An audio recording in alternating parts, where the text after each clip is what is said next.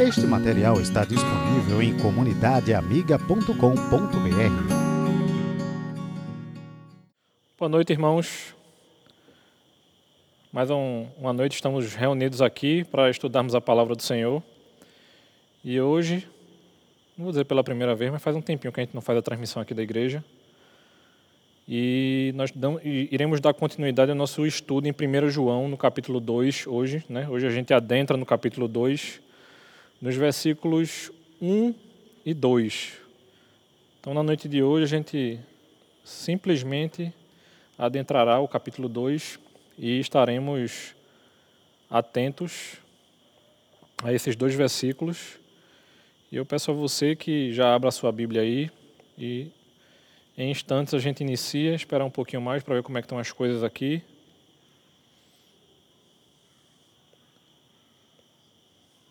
E já já nós iniciamos. Para os irmãos que já vêm acompanhando, né, nas últimas, nos últimos três dias, nós podemos estudar o primeiro capítulo. E depois de passarmos por esse primeiro capítulo, nós estaremos olhando para esse capítulo 2 na noite dessa sexta-feira. Queria convidar você agora, nesse momento, a, a orar comigo, para que a gente possa iniciar. Santo e eterno Deus, nós te louvamos, ó Pai, sabendo que tu tens nos assistido, nos orientado, nos resguardado, Senhor. Cuida das nossas vidas, Senhor, cuida das nossas famílias, dos irmãos da igreja, da igreja que estão enfermos. Que tu possa estar nos orientando a cada dia, Pai, a cada novo dia que tu nos permite de vida a gente esteja atento ao teu querer, Senhor. Muito obrigado por tudo, Pai. Em nome de Jesus, amém. Irmãos, primeira carta de João, capítulo 2, versículos 1 e 2. O texto nos diz o seguinte: Meus filhinhos, escrevo-lhes estas coisas para que vocês não pequem. Mas se alguém pecar, temos advogado junto ao Pai, Jesus Cristo, o justo e Ele é a propiciação pelos nossos pecados, e não somente pelos nossos próprios, mas também pelos do mundo inteiro. Então, se nós pudéssemos pensar numa frase, como é que a gente pode resumir esse capítulo, esse início de capítulo 2, João está nos alertando para que a gente não peque. E aí ele vai fazer, né, trazer alguns detalhes para nós dentro do texto do porquê a gente não deveria pecar.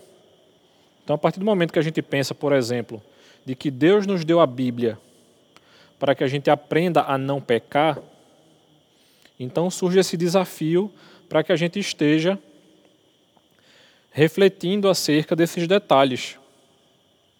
Então, quando a gente olha para essa questão da pecaminosidade, principalmente para a nossa, a gente tem que olhar né, é, o que ele está falando antes do texto e às vezes falando após o texto. Então, o que é que João estava advertindo aqui, por exemplo, a respeito dos versículos 8 a 10 do capítulo 1, que foi justamente aquilo que a gente estudou ontem.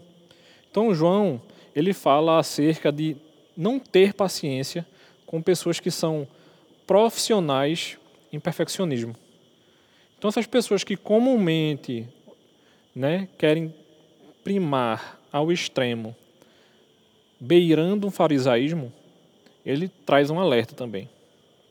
Isso era o que ele relatou ontem no capítulo 1. Já aqui, no início do capítulo 2, ele vai nos alertar acerca de que, se existe esse perfeccionismo de um lado, deve haver alguma outra coisa para o outro extremo. E aí ele chama, nos alerta acerca daqueles que vivem de forma complacente. E aí nós somos lembrados dos, capítulos, dos versículos anteriores, né, do 5 ao 7. E aí nós vamos ser lembrados dos gnósticos, como alguns gnósticos que praticavam toda sorte de excessos sem a menor vergonha. Então ele vai dizer o seguinte: escrevi estas coisas justamente para que vocês não pequem. Por isso que ele vai trazer essa, essa expressão aqui, né? Filhinhos, escrevo-lhes. Ou seja, os gnósticos traziam uma ideia que não é certa, os perfeccionistas trarão uma outra ideia que também não é certa. Então, o que é que João espera de nós, como servos de Cristo, a respeito de todos esses detalhes aqui? E aí nós vamos ser conduzidos a refletir acerca dessa manifestação de perdão e da graça de Deus que visa uma vida sem pecado e não uma vida extrema de não pecar em momento algum. Ou outro oposto, né? Dizer que os nossos pecados não interferem em nossa vida espiritual, que é justamente como os gnósticos defendiam. Então, quando o mesmo apóstolo João chega no Evangelho, né, saindo da carta aqui, indo para o Evangelho, chega no Evangelho e diz o seguinte: vá e não peque, não peque mais, é justamente ele relatando aquilo que Cristo havia falado. Cristo, quando encontra esses dois irmãos, tanto no capítulo 5 quanto no capítulo 8, ele estava curando duas pessoas, uma da sua pecaminosidade e o outro da sua estrutura física. Mas os dois eram pecadores. Para o paralítico, ele podia ter dito: ande, levante-se, mas ele chega para aquele homem e diz: Vai, não peque mais. Já para a prostituta, na beira daquele poço, ele sabia a vida dela por completo. E ele não faz um arrazoado acerca de tudo aquilo que ela havia pecado, mas chega para ela, mostra a realidade daquilo que ela vivenciava e diz: Vá e não peque mais. Então, quando Cristo nos chama a essa vida de equilíbrio, dentro da nossa vida cristã, quando a gente está olhando para os detalhes, muitas vezes a gente fica olhando para o detalhe do detalhe do detalhe, é justamente quando a gente é alertado acerca, por exemplo, de olhe para o cisco que está no seu olho e esqueça a trave que está no olho do outro. Isso aí também não é um alerta para que a gente não exorte, mas que a gente exorte atento à nossa pecaminosidade. E aí João está nos chamando justamente para olhar para esse equilíbrio, que é justamente o seguinte: nunca é da vontade de Deus que a gente peque. E aí ele vai nos alertar de que esse perfeccionismo não é bíblico.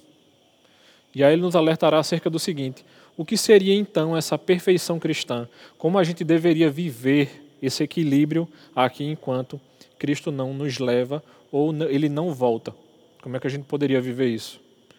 Uma das primeiras coisas que a gente pode ver dentro do texto é justamente acerca de todos os crentes já são perfeitos em Cristo. Então, a partir do momento que Deus, sendo perfeito, nos aperfeiçoa através de Cristo, a gente deveria ter essa tranquilidade de coração para não buscar esse perfeccionismo que é pecaminoso. E aí você pode estar se perguntando, então eu posso fazer o que eu quiser da minha vida. Então não preciso estar atento ao pecado. Veja bem, se João fala acerca dos gnósticos que faziam pouco caso do pecado, e agora no final do capítulo 1 ele fala desse perfeccionismo, ele não está falando nem de uma coisa nem de outra, ele está falando justamente desse equilíbrio de vida cristã. Um segundo ponto que nos ajudará a respeito disso é que hoje, nós, como filhos de Deus, como crentes, a gente deve viver um processo de aperfeiçoamento. Esse processo de aperfeiçoamento nós chamaremos de santificação, ou seja, perfeição em Cristo, operada de maneira gradual em nós. O Espírito Santo nos auxilia a caminharmos, a fugir da pecaminosidade e a fugir de determinadas exigências que nós não deveríamos fazer ao nosso próprio coração. Então, esse deveria ser uma constante da nossa vida. Olhar para Cristo, olhar para o seu sacrifício, olhar para a sua santidade e nos fazer buscar a ser santos, não olhar simplesmente para sua santidade, mas olhar para a sua justiça, ou seja, somos justificados por Ele. E aí, quando a gente tem tranquilidade em olhar essas coisas, a gente percebe que a gente pode caminhar de maneira muito mais tranquila do que muitas vezes nós temos vivido.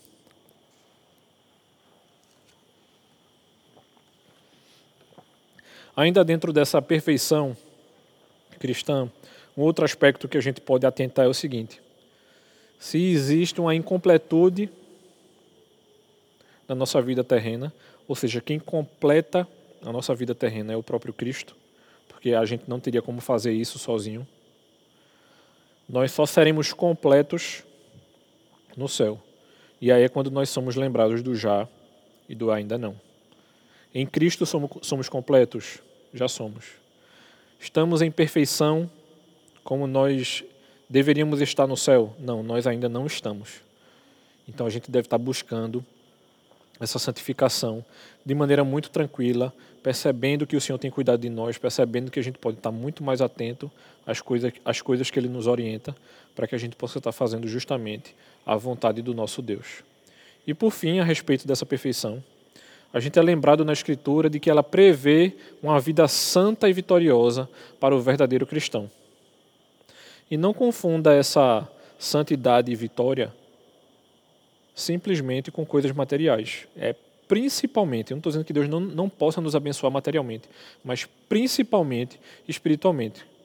E essa vitória e essa santidade, para nós como verdadeiros cristãos, fugindo dessas orientações que a gente está chamando aqui de fake news. Ou seja, os perfeccionistas buscavam ser completamente santos, como se isso fosse possível aqui na Terra sozinho, sem Cristo. Já os gnósticos, eles buscavam justamente o inverso. Não, eu posso fazer o que eu quiser da minha vida, porque eu já irei para o céu. E a gente sabe que não é bem assim. E Cristo está nos chamando a atenção aqui de que o nosso andar normal, a nossa santidade, a nossa vitória está nele. Ou seja, quando estamos atrelados a ele, aí sim a gente terá uma percepção muito melhor das coisas que estão acontecendo. Aí você pode se perguntar: tudo bem, é, Abraão, Davi cometeram faltas. E a Bíblia relata as faltas não somente deles, mas de outros homens também. Por que a Bíblia relata isso? A Bíblia relata isso justamente para ficar registrado, para que a gente não cometa o mesmo erro. Então, isso é um aviso para que a gente vigie e ore, muito mais do que a gente tem feito, para não acontecer o mesmo conosco. Então, quando João chega aqui nos alerta, que ele diz: Estas coisas para que vocês não pequem, ou seja, tudo que eu já escrevi até aqui é justamente para que você, vocês não recaiam sobre esses, esses erros, mas se alguém pecar, temos advogado. Aí é justamente quando a gente é lembrado do sacrifício de Cristo na cruz. Cristo, como 100% homem, ele sim foi perfeito. Ele sim não cometeu nenhum erro. Ele sim podia é, ser aquele que justificaria a nossa entrada no céu. Então, ainda assim, por mais que muitas vezes a gente se entristeça com a nossa pecaminosidade, e eu acho que a gente deve se entristecer, essa tristeza nos deve, deve nos conduzir à cruz, e não a tristeza simplesmente. O reino de trevas muitas vezes quer que a gente se entristeça e se afaste. Mas Deus nos chama a tristeza para que haja arrependimento nos nossos corações. Para que a gente desafie, seja desafiado pelo Espírito Santo. Para que a gente nos reaproximemos do nosso Deus. Porque quando ele fala aqui, ó, mas se alguém pecar, esse se alguém, ele está falando de possibilidade e não de uma coisa que irá ocorrer e eu pedirei perdão. Então, esse pedido de perdão é um pedido de perdão pela possibilidade do pecado. E não tipo assim, como eu vou pecar? Então eu tenho a certeza do perdão. A gente deveria estar se afastando do pecado e não se permitindo pecar. Pecado para o crente deveria ser, e é justamente esse o aspecto que João trata aqui, deveria ser um acidente, ou seja, uma ocasionalidade. Ou seja, ocasionalmente a gente peca. Ou seja, a gente deve se esforçar diariamente a não pecar nesse dia. Deve ser um esforço nosso buscar diante de Deus essa santidade para que a gente possa estar atento àquilo que Deus quer que a gente faça. Por quê? Porque o crente pode levar uma vida onde o pecado ele é acidental. ao invés de ser uma normalidade na vida dele. Justamente porque João está trazendo esse alerta a nós. De que nós temos Cristo como nosso advogado, ou seja, alguém que se coloca ao lado de outro para ajudar. É justamente essa ideia dessa pessoa que auxilia, alguém que está ao nosso lado para interceder por nós. Então, quando a gente olha para esse alerta, a gente está percebendo justamente que Deus tem caminhado conosco ao longo de todos os nossos dias, os dias da nossa vida, dentro da nossa fé cristã. Então, ele vai falar sobre nós com o Pai, em nossa defesa. Ele vai interceder para que a gente seja perdoado. Por quê? Porque haverá um tribunal onde o crente é culpado, esse crente culpado é trazido diante da justiça divina, que o acusa, mas nós temos advogado, ou seja, isso deve tranquilizar o nosso coração também. Por quê? O verdadeiro crente ele não ficará feliz em pecar,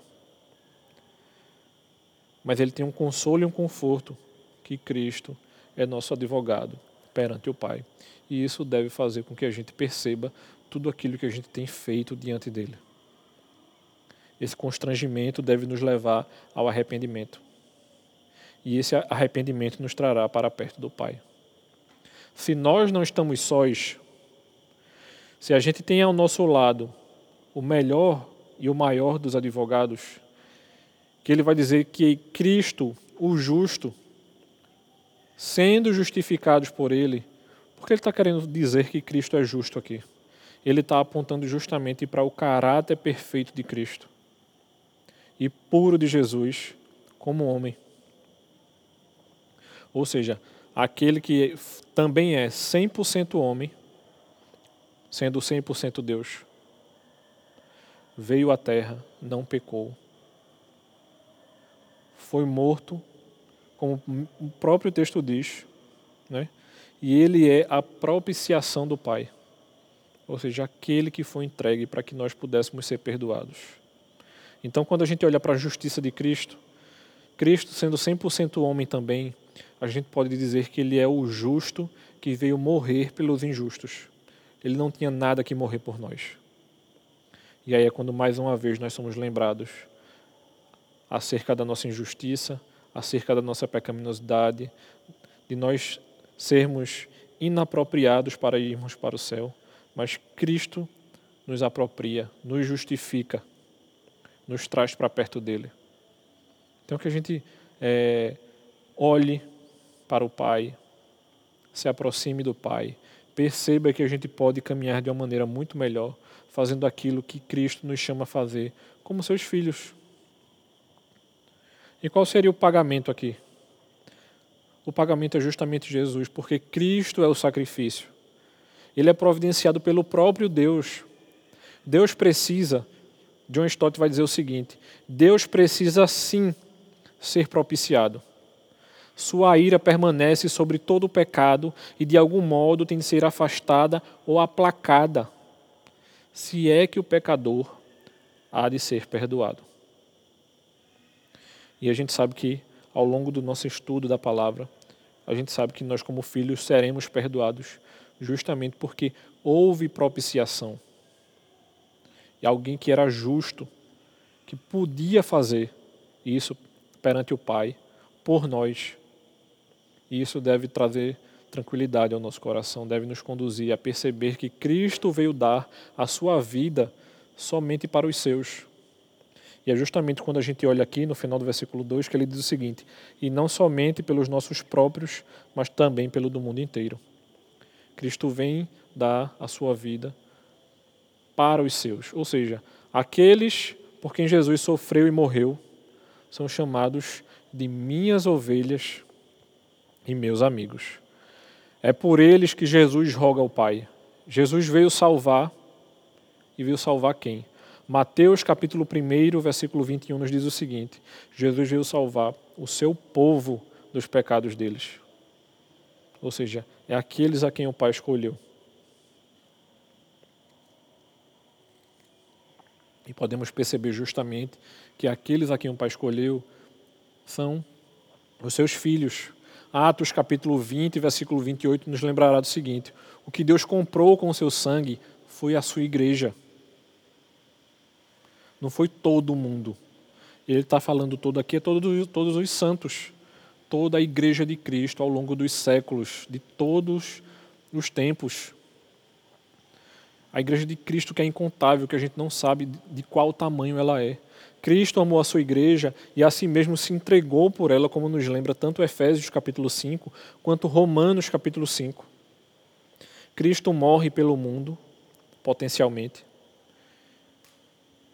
eficazmente, somente pelo seu povo, os eleitos. Ou seja, o que é que João está querendo nos dizer aqui? Que a morte de Cristo ela é suficiente para salvar a todos, ou seja, para salvar todo mundo. Mas eficaz para os eleitos, ou seja, aqueles a quem ele escolheu serão salvos, mesmo o sacrifício de Cristo tendo poder para salvar toda a humanidade. Então a palavra inteiro aqui, ou na linguagem que a gente está lendo aqui na NA, que ele vai dizer que, e não somente pelos nossos próprios, mas também pelo, pelos do mundo inteiro, ela vai descrever o mundo em sua totalidade e não necessariamente em sua individualidade. Então, se existe uma grande multidão que ninguém pode enumerar, como nos lembra Apocalipse, Apocalipse capítulo 7, vai haver justamente essa advertência quanto, quanto ao pecado aqui. Porque o alerta que fica para nós na noite de hoje é justamente o seguinte: a gente deve caminhar de maneira reta, dentro desse equilíbrio, sem exageros, para que, por exemplo, a gente não desvirtue a Bíblia, não desvirtue o ensino bíblico, não seja levado por essas fake news de falsos mestres. A gente precisa estar atento à palavra. E como João nos alerta anteriormente, a gente precisa se debruçar nessa palavra, estudar essa palavra. Por quê?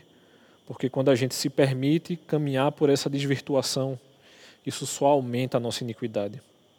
Eu sei que eu e você, a gente pode suplicar pelo perdão dos nossos pecados.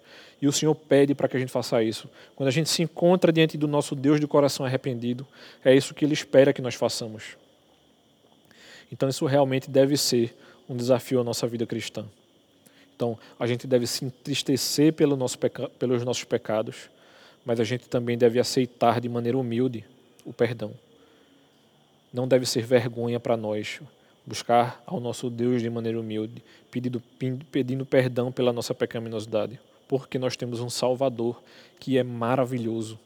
E não somente maravilhoso, mas ele é perfeito. Ou seja, nós somos filhos imperfeitos, tornados perfeitos pelo sacrifício de Cristo, sendo lembrados de que nós devemos nos afastar dessa pecaminosidade, buscando pecar o mínimo possível para que a gente honre ao nosso Deus. Isso sim deve ser um desafio à nossa vida cristã. Então eu convido a você na noite de hoje a refletir sobre a, essas coisas que nós pensamos, estudamos, lemos, para que a gente esteja atento justamente ao que Deus tem feito para nós. Então, que nós possamos refletir, que nós possamos pensar aquilo que nós temos feito perante o Pai, que nós sejamos lembrados pelo Espírito a respeito da nossa pecaminosidade, que a gente dedique um tempo de oração na noite de hoje para refletir justamente sobre isso. Será que nós temos feito a vontade do nosso Deus ou temos feito a nossa própria vontade? Vamos orar novamente, irmãos. Santo e eterno Deus, nós te pedimos, Senhor, te pedimos perdão, Pai, pelos nossos pecados e te pedimos auxílio, Pai, ao teu Santo Espírito para que a gente peque o mínimo possível nessa nossa vida terrena, Senhor. Que a gente anseie e deseje, Pai, constantemente a tua volta, Senhor. Que tu nos ajude, Pai, a passar por esses dias difíceis de pandemia e que a gente não se deixe levar pelos ensinos dos falsos mestres, Senhor. Como o João tem nos alertado aqui, Pai. Nos ajuda, Pai, dia após dia a fazer a tua vontade e nos auxilia, Senhor. Em nome de Cristo, Pai, te oramos. Amém. Irmãos, daqui a cerca de uma hora e meia, mais ou menos, né? um pouquinho menos de uma hora e meia, a gente terá uma atividade para os adolescentes, às 20 horas. Não será nem pelo Instagram, nem pelo YouTube, será pelo Zoom. Então, aos irmãos que fazem parte da nossa igreja, estejam atentos a isso. Estejam atentos que a gente disponibilizará o link do Zoom para que os adolescentes da nossa igreja, tanto os adolescentes quanto os pré-adolescentes, possam participar conosco da nossa atividade. Então, Deus abençoe e até amanhã, se Deus quiser.